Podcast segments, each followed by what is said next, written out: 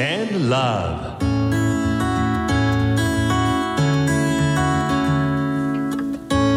サウナをこよなく愛する私豊沢ひとみが素晴らしきサウナの世界をご紹介するコーナーラブサウナ。このコーナーではサウナの魅力豆知識そして各地のさまざまなサウナとその周辺のカルチャーまでゆるりとお届けします。今日ご紹介するのは銀座サウナです。銀座と名の付く日本最北の商店街が旭川の銀座商店街。ここに作られたのが銀座サウナです。サウナをコミュニケーションの場にしたいとの思いで作られて2階がサウナ1階が飲食スペースになっています。飲食スペースでは自家製のおでんやよだれ鶏を食べながら旭川の地酒を楽しむことができるそうです。おでんやよだれ鶏サウナの後の体に染みそうですね。サウナ飯にぴったりです。そんな銀座サウナ。サウナの温度は90度ちょっとです。サウナ室の中は暗めの照明なのでじっくりと入ることができます。中は横長の2段のベンチになっていて座れるのはだいたい6人ぐらいですかね。セルフロウリュのできるフィンランド式のサウナです。ストーブにたっぷり盛られたストーンにじゅわーっとお水をかけていきます。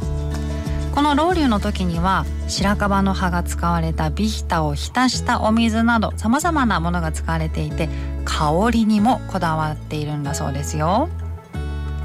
そんな香りにこだわったサウナで蒸された後は水風呂です。こちら水風呂が、えー、過去に酒樽として使われていた大きな木の樽が使われてるんです。結構深さがあるので入る時にこう2段くらいのこう段を登ってよいしょという感じで入ります。全身しっかり冷やすことができる水風呂です。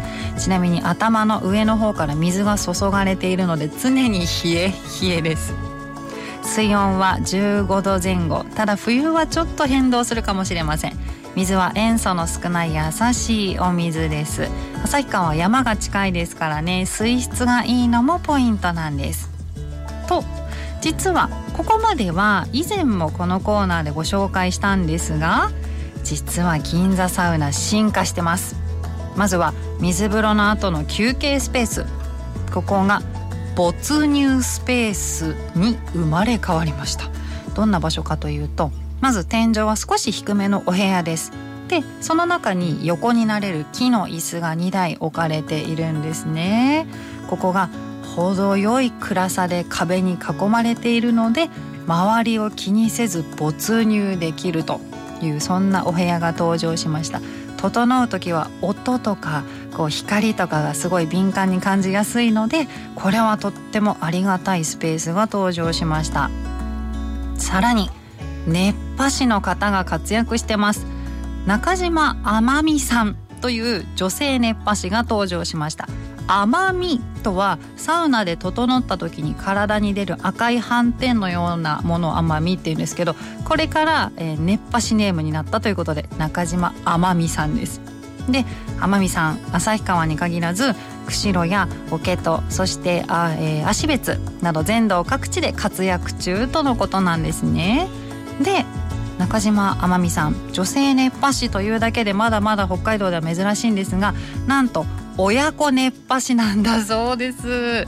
中学校1年生の息子さんが熱波師を目指していて親子で熱波の練習中とのことです。全国的にもこれは珍しいですね。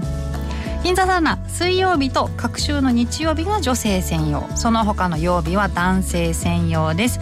1階の飲食スペースはサウナに入らなくても利用可能です。お店の状況は銀座サウナの SNS チェックしてみてください。旭川のサウナ旅におすすめです。